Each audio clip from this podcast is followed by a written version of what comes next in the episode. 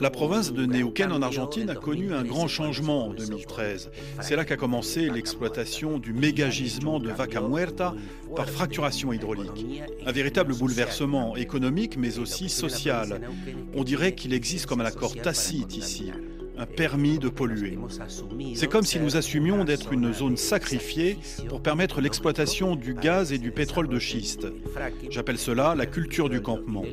Vous y allez, vous faites ce que vous voulez, et puis vous repartez sans vous soucier de rien. Et qu'est-ce que cela rapporte? De l'argent. En raison d'un mouvement de grève, nous vous proposons cette rediffusion. Nous voici à Vaca Muerta, au nord de la Patagonie argentine. Ces sols abritent l'un des plus grands gisements de gaz et de pétrole de schiste au monde. Depuis dix ans, l'État argentin et toutes les grandes multinationales exploitent ce site exceptionnel. Un nouvel Eldorado qui attire des travailleurs de tout le continent et qui transforme à marche forcée cette ancienne région agricole. Mais l'extraction controversée de ces hydrocarbures non conventionnels n'est pas sans conséquence pour l'environnement et les populations locales. À l'ombre de Vaca Muerta, le boom du schiste et ses dégâts en Argentine, un grand reportage de Stéphanie Schuller.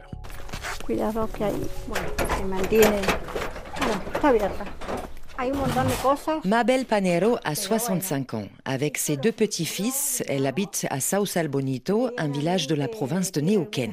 Les 300 habitants vivent principalement de l'agriculture avant la découverte d'un trésor sous leurs pieds. Depuis 2013, Sausal Bonito fait partie de Vaca Muerta, le méga gisement argentin de gaz et de pétrole de schiste qui s'étend sur 30 000 km.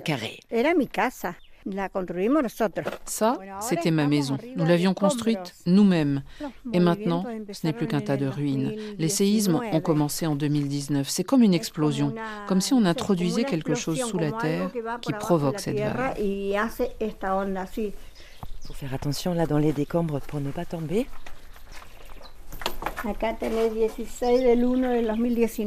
Regardez, celle-ci est du 16 janvier 2019. Vous avez écrit la date à côté de chaque fissure, sur chaque mur parce que les autorités qui sont venues nous ont d'abord traités de fous. Les séismes ont provoqué une première petite fissure, puis une autre, jusqu'à ce que les premiers murs s'effondrent. Les gens du gouvernement provincial sont donc revenus. Quand ils ont vu ma maison si endommagée, ils m'ont proposé une nouvelle maison, mais à condition que je détruise l'ancienne et que je signe un document. Nous ne venons plus ici. Nous vivons maintenant là-haut, dans l'autre maison.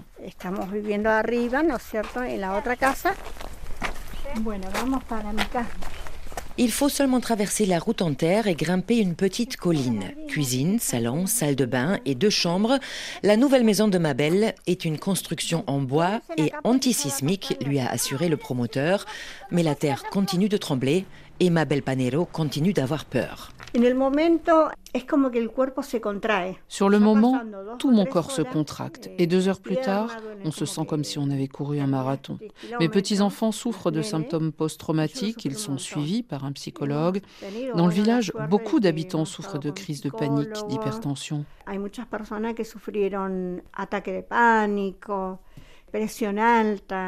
Est-ce que les autorités vous avaient prévenu que des séismes comme ça pourraient arriver? Eh, Non. Non, on avait seulement entendu parler de vaca muerta par-ci, vaca muerta par-là, mais aucun représentant du gouvernement national ou provincial n'est venu pour nous dire ce qui allait se passer. Et après le premier séisme et ceux qui sont, sont suivis, euh, est-ce que les autorités vous ont expliqué pourquoi ces tremblements de terre ont lieu? Non. Non, il n'y a jamais eu de réponse de la part des autorités provinciales. C'est grâce aux journalistes et aux experts qui sont venus ici que nous commençons à comprendre ce qui se passe, à en savoir plus sur le fracking. Nous savons que nous avons des forages importants sous nos pieds. Nous sommes encerclés de puits de gaz.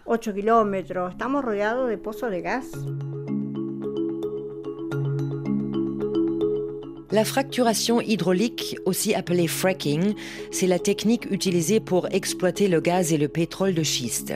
Pour extraire ces hydrocarbures piégés dans des formations rocheuses, le fracking crée des fissures souterraines par injection à très haute pression d'un mélange d'eau douce, de produits chimiques et de sable.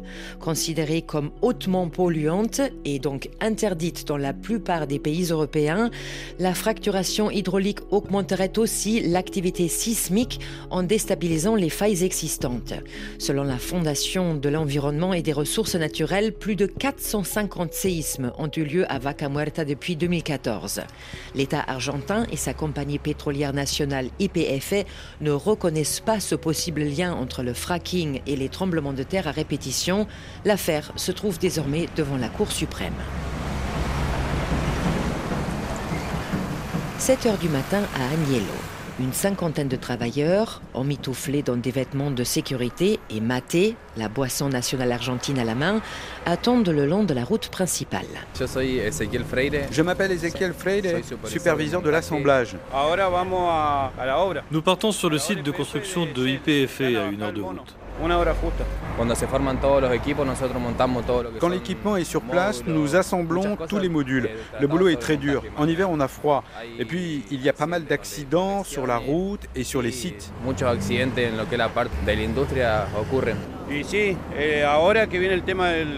Maintenant que l'été arrive, c'est dur aussi. Il fait très chaud. Il n'y a pas d'arbres, il faut s'hydrater toutes les 10-15 minutes. Nous construisons le gazoduc. À partir de mars prochain, il doit acheminer du gaz jusqu'à Buenos Aires.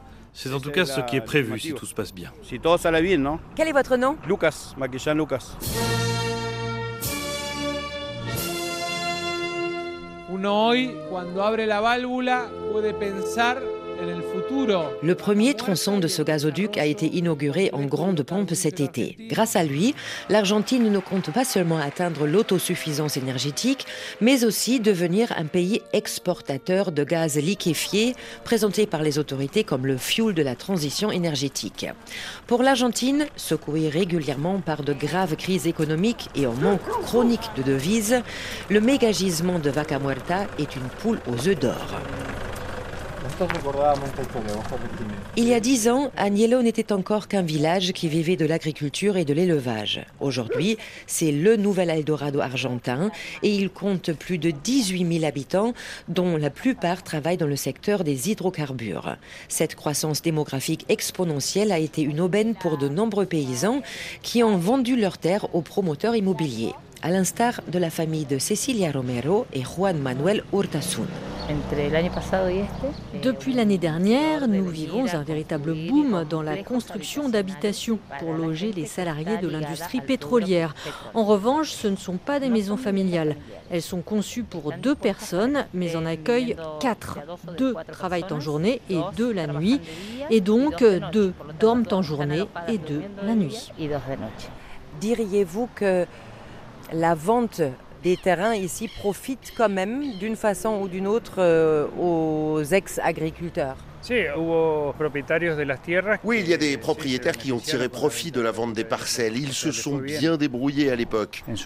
Quel regard portez-vous sur toute cette activité euh, pétrolière, gazière? Je pense qu'elle est extrêmement bénéfique. Agnello dispose aujourd'hui d'un marché d'emploi qui n'existe nulle part ailleurs dans le pays.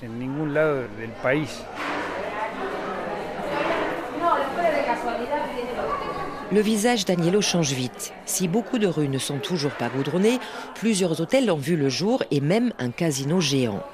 Un nouveau monde qui a aussi fait sa rentrée au collège de la ville. L'école compte 450 élèves, le double d'il y a 10 ans. José Luis Cabrera en est le directeur. Originaire d'Agnello, il a été obligé de déménager avec sa famille à Neuquén, la capitale de la province.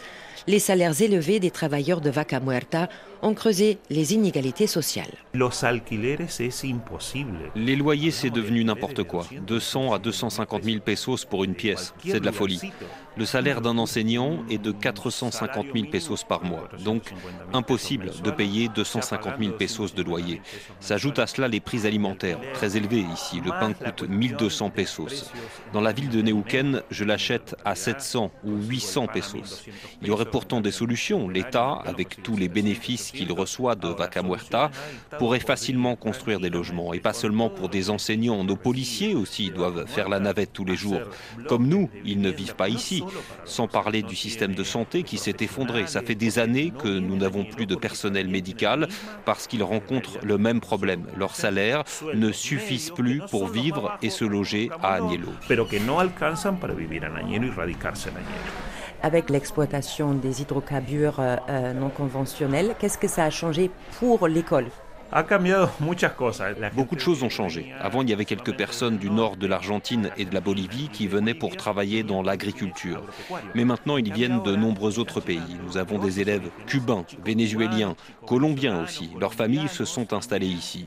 Et ils s'installent où ils peuvent. Ils construisent des cabanes au milieu de nulle part.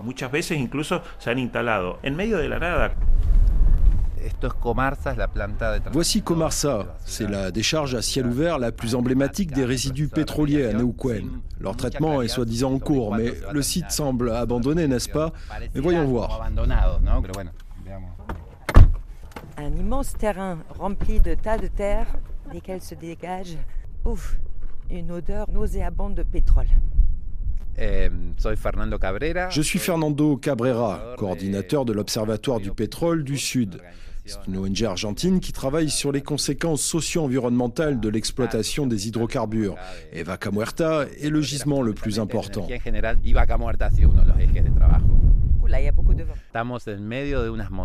Nous sommes au milieu de montagnes de terre qui ressemblent à de la boue. Ce sont les déchets toxiques issus des forages nécessaires à l'extraction des hydrocarbures de Vaca Muerta. Ce qui se passe sous terre au moment du fracking est invisible. Mais voilà ce qui arrive à la surface. Et pour décontaminer cette terre, il n'existe aucune méthode durable. Quel genre de problèmes posent ces installations Les voisins se plaignent que les résidus sont traités par combustion dans des fours. Les jours où les nuages sont bas, comme aujourd'hui, ça crée beaucoup de problèmes. Les habitants les plus proches vivent à seulement 500 mètres dans des quartiers pauvres de Neuquén. Leurs enfants souffrent de maladies respiratoires, de problèmes de peau. L'un des plus grands risques actuels concerne la radioactivité de certaines boues. Il a été prouvé que les résidus de l'extraction d'hydrocarbures non conventionnels peuvent être radioactifs. Et pourtant, il n'existe aucun contrôle. Les autorités ne cherchent même pas à savoir si ces déchets sont radioactifs ou pas. Le gouvernement reste silencieux, tout comme la compagnie pétrolière nationale. Quand nous avons réclamé une réponse officielle, la compagnie nationale nous a dit qu'aucun type de traitement n'était prévu parce que les réglementations ne l'exigeaient pas. Nous allons repartir parce que j'ai la tête qui tourne avec l'odeur.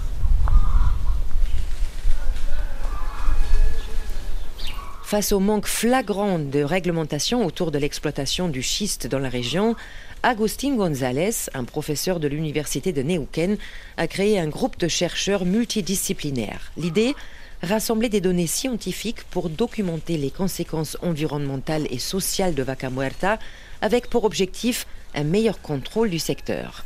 Agustin González, qui est agronome, s'inquiète notamment du recul de l'activité agricole face à l'avancée des groupes pétroliers, une industrie qui ne convoite pas seulement les terres. Dans notre région, on extrait des hydrocarbures depuis plus de 100 ans. Ce qui a changé au cours des dix dernières années, c'est leur extraction par fracturation hydraulique.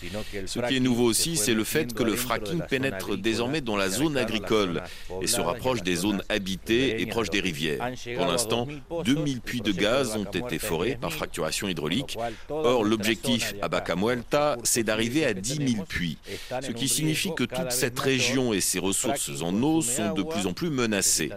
La fracturation consomme beaucoup d'eau. Elle a besoin d'une eau douce de qualité, comme celle qui coule dans nos rivières. Selon les chiffres officiels, on est passé de 5000 mètres cubes d'eau utilisés pour le fracking ces trois dernières années à 100 000 mètres cubes au mois d'août dernier. Nous ignorons jusqu'où cette utilisation exponentielle de l'eau douce sera autorisée et comment nos rivières et nos eaux souterraines pourront y résister. Or, le changement climatique nous affecte déjà. Nous avons subi 10 ans de sécheresse. La situation est très critique.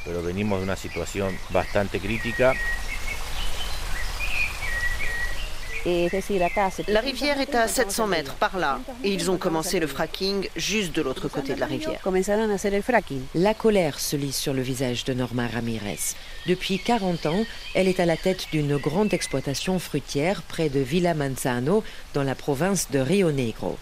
Il y a un an, un ancien puits de pétrole désaffecté depuis 50 ans s'est mis soudainement à fuir dans son verger. La marée noire s'est répandue dans l'eau et le sol. Quelques heures après cette découverte, la plantation de Norma Ramirez a été envahie par une véritable armée d'engins lourds de la compagnie pétrolière nationale. D'abord, IPF nous a dit qu'il s'agissait de quelque chose de très simple, mais manifestement, ce n'était pas si simple que ça. Le puits de pétrole désaffecté a un forage d'une profondeur de 2400 mètres et ils ne savent pas où il s'est rompu. Ça fait un an qu'ils essaient de le réparer en enlevant de la terre et des dizaines de milliers de litres d'eau contaminée, mais ils n'ont pas réussi à colmater la fuite. Ils ont donc décidé de sceller le puits initial avec du ciment et ensuite de forer un puits témoin pour voir si ça tenait. La compagnie IPFE ne nous a jamais dit ce qu'elle faisait avec l'eau contaminée ni où elle déversait le sol pollué. Elle n'a pas non plus reconnu les dégâts sur notre exploitation. Mais nous exigeons de savoir ce qui s'est passé, ce qu'ils ont fait, quand ils vont finir et comment ils comptent remettre les choses en l'état. Là tout de suite, il y a combien de personnes là sur votre terrain? Parce qu'en plein milieu de la plantation, il y a un énorme carré sur lequel sont garés des camions, une énorme grue, une paire deux policiers. Combien de personnes sont arrivées pour s'installer sur votre terrain? Il y a entre 50 et 70 personnes en permanence ici. C'est David contre Goliath, parce qu'alors que nous sommes les propriétaires de cette exploitation, la police nous demande tous les jours de décliner notre identité. Il y a pourtant d'énormes enjeux ici. Si notre exploitation est définitivement contaminée, il en sera de même pour les exploitations voisines, car nous partageons les mêmes canaux d'irrigation. La nappe n'est qu'à 40 cm et tout ça va dans la rivière.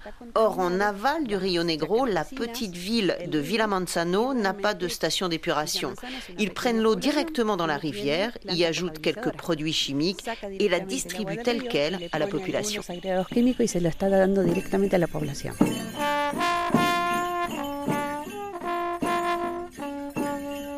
Cet après-midi, des Mapuche, la principale communauté autochtone d'Argentine, se sont rassemblés devant le Parlement régional de Neuquén.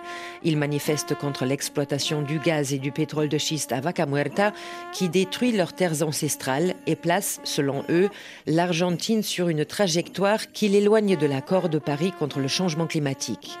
Lev Nawel, avocat de la Confédération des Mapuche à Neuquén.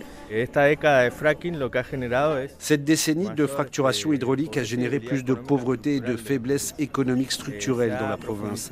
La dépendance à l'égard des hydrocarbures s'est accentuée et il n'y a aucun signe d'une transition énergétique à moyen ou même à long terme de la part des autorités fédérales et provinciales, ce qui suscite un sentiment de grande incertitude pour l'avenir.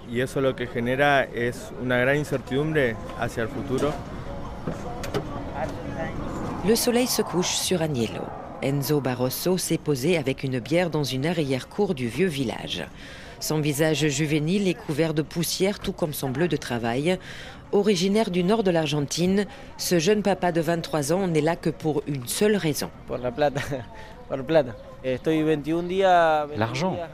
Je passe 21 jours ici et ensuite 7 jours chez moi. Ici, nous travaillons 12 heures par jour, du lundi au lundi, samedi et dimanche inclus. C'est difficile parce que ma famille me manque. Quand je rentre, je veux passer du temps avec ma femme et mon petit garçon, mais je suis épuisé. Le voyage aussi me fatigue. Je suis à 22 heures en transport en commun de chez moi. Après les fêtes de fin d'année, je verrai si je peux continuer ou pas. Mais d'abord, je vais gagner de l'argent pour Noël. Nous allons passer un Noël unique, comme on n'en a jamais fêté.